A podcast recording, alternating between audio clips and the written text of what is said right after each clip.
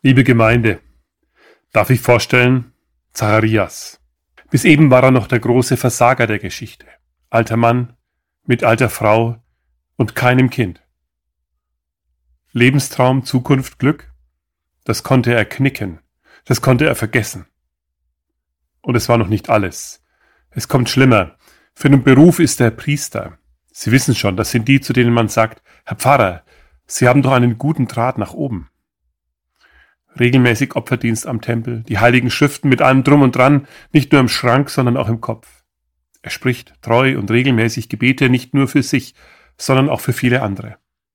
Nur einen Wunsch hat er, ein Kind. Und der erfüllt sich nicht. Das bohrt an ihm und an seiner Frau, vielleicht auch an seiner Ehe. Das bohrt gewiss auch an seinem Glauben. Beten Sie doch mal, wenn es keine Aussicht mehr gibt. Da wird das Gebet zur Routine. Es klingt gut für den, der es hört, vielleicht. Doch für den, der es spricht, klingt es leer. Und all die Versprechen Gottes in den heiligen Schriften, sind es nicht nur schöne alte Geschichten? Wenn sie für Zacharias und Elisabeth in ihrem eigenen Leben doch nicht wahr werden. Die Geschichte von Zacharias hat noch einen weiteren traurigen Tiefpunkt. Es hätte der Höhepunkt sein können, der Höhepunkt eines Glaubenshelden. Hätte es sein können. Nur es wurde der Tiefpunkt für Zacharias. Bei einem seiner Dienste im Tempel begegnet ihm ein Engel mit einer sehr persönlichen Botschaft. Eure Gebete sind erhört. Euer Kinderwunsch geht in Erfüllung. Deine Frau wird schwanger. Sie bringt einen Sohn zur Welt. Den nennt ihr Johannes. Auf diese wunderbare und fantastische Nachricht fällt Zacharias die dümmste denkbare Rückfrage ein. Woran soll ich das erkennen? Zacharias, ist das dein Ernst? Oder machst du Witze? Neun Monate später wirst du es sehen. Aber wenn der Express der Peinlichkeit unterwegs ist, lässt es sich für gewöhnlich schwer stoppen. So auch Zacharias. Er fährt fort und erklärt, Weißt du, Engel, ich bin Zacharias und meine Frau Elisabeth, wir sind alte Leute. Ich weiß nicht, aber ich glaube, der Engel hat mit einem breiten Grinsen geantwortet. Und ich bin Gabriel und diene dem ewigen Gott vor seinem Thron. In Klammern, komm mir jetzt bitte nicht mit Alter und so. Und dann gibt Gabriel dem Zacharias eine Zeitstrafe. Nicht Fahrverbot, sondern Redestopp. Nach dem Motto, überleg dir doch mal eine passende Antwort auf das, was Gott euch gerade schenkt. Die Antwort, die Zacharias nach dieser Zeitstrafe gegeben hat, die hören wir heute. Sie ist unser Predigtext. Lukas 1, 67 bis 79. Da wurde Zacharias, der Vater von Johannes, vom Heiligen Geist erfüllt. Er begann wie ein Prophet zu reden. Gelobt sei der Herr, der Gott Israels, denn er ist seinem Volk zu Hilfe gekommen und hat es befreit er hat uns einen starken Retter gesandt, einen Nachkommen seines Dieners David. So hat Gott es von jeher angekündigt, durch den Mund seiner heiligen Propheten. Einen Retter, der uns befreit von unseren Feinden und aus der Gewalt derer, die uns hassen. Damit hat Gott auch unseren Vätern seine Barmherzigkeit erwiesen. Er hat an den heiligen Bund gedacht, den er mit ihnen geschlossen hat. Ja, er hat an den Eid gedacht, den er unserem Vater Abraham geschworen hat, uns aus der Hand von Feinden zu retten. Dann können wir ohne Angst Gottesdienst feiern, heilig und nach seinem Willen, in seiner Gegenwart, solange wir leben. Aber auch du, Kind, wirst ein Prophet des Höchsten genannt werden. Du wirst dem Herrn vorangehen und die Wege für ihn bereit machen. Du schenkst seinem Volk die Erkenntnis, dass der Herr es retten will und ihm die Schuld vergibt. Unser Gott hat ein Herz voller Erbarmen. Darum kommt uns das Licht aus der Höhe zur Hilfe. Es leuchtet denen, die im Dunkel und im Schatten des Todes leben. Es lenkt unsere Füße auf den Weg des Friedens. So lesen wir es in der Basisbibel. Versprochen ist versprochen.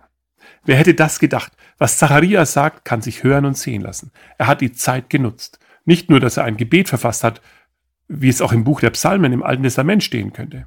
Diese Worte drücken auch aus, dass Zacharias verstanden hat. Die Geburt von Johannes ist mehr als nur die Erfüllung eines tiefen Herzenswunsches seiner Eltern. So wird Zacharias zum Propheten, weil er erkennt, dass Gott in der Geschichte der Menschen handelt, auch in seiner Zeit.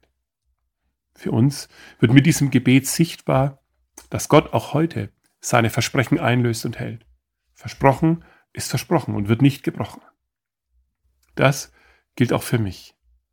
Was Gott damals versprochen hat, das hält er auch heute. Der Name Johannes ist so ein Versprechen. Er bedeutet, Gott ist gnädig. Und ich verstehe, was ich auch Dummes, Falsches und Peinliches gesagt oder getan haben mag, was auch immer mich zweifeln und verzweifeln lässt. Gott kann mir einen neuen Anfang, ein neues Lied, neuen Mut und neue Hoffnung schenken. Wie enttäuscht ich auch bin. Wie sicher ich meine, dass Gott mich übersehen oder vergessen hat. Zacharias lenkt unseren Blick. Schau auf Gott. Vertrau auf Gott. Er hat dich nicht vergessen. Er hält seine Versprechen und er handelt. Er rettet dich aus der Hand deiner Feinde. Deshalb kannst du schon jetzt ohne Angst Gottesdienst feiern, heilig und nach seinem Willen, in seiner Gegenwart. So betet Zacharias es in seinem Psalm. Was für eine Zusage für dein Leben und für mein Leben. Was für eine starke Zusage für diesen Gottesdienst und für die Zeit, die gerade eben vor uns liegt. Gott handelt, auch jetzt. Trauen wir ihm Großes zu. Zacharias wagt es in seinem Gebet, Gott Großes zuzutrauen, so sehr wie er es vielleicht noch nie vorher getan hat. Der Engel hatte es ihm im Tempel schon gesagt, dass Gott diesen Johannes gebrauchen will. Er soll der Herold für den Messias werden. Er soll den Weg bereiten für den, der uns von Gott zu Hilfe kommt. Dass Gott für uns handelt, hat den Zacharias einfach gepackt. Im Taumel seines Jubels nimmt er den kleinen Johannes in der Wiege an die Hand und er sagt ihm ins Gesicht, auch du, Kind, wirst ein Prophet des Höchsten sein und wirst dem Herrn vorangehen. Gott wird durch dich handeln. Er hat es versprochen. Und versprochen ist versprochen. Gott hält, was er verspricht. Johannes weist uns auf Jesus hin, den Retter, den Gott uns gesandt hat. Jesus sendet uns zu allen Menschen, damit wir sie zu ihm einladen.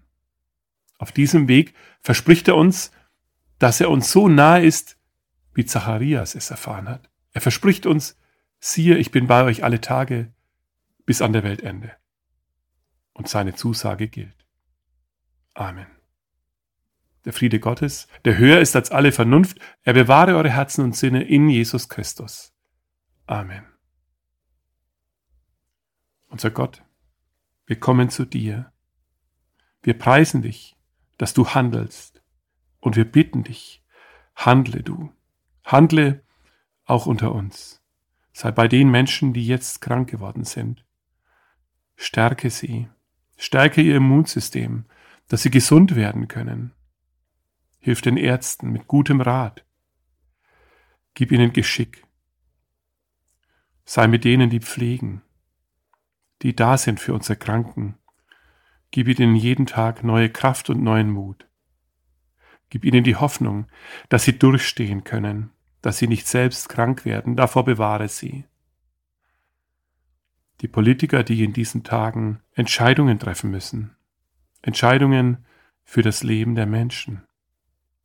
Wir bitten dich, dass du sie segnest, dass du ihnen gute Gedanken gibst, dass du sie bewahrst, wir bitten dich um deine Gnade, jetzt an diesem Tag und für die Zeit, in der wir leben. Wir wollen Weihnachten feiern, Gott. Wir wollen uns freuen, dass du zu uns gekommen bist. Aber wir wollen in all diesem Fest nicht vergessen, du bist uns nahe. Ob mit diesem Fest oder ohne, an jedem Tag. So sei es nun auch. Halte dein Versprechen das du uns gegeben hast. Herr, bleibe bei uns, denn es will Abend werden und der Tag hat sich geneigt. Amen.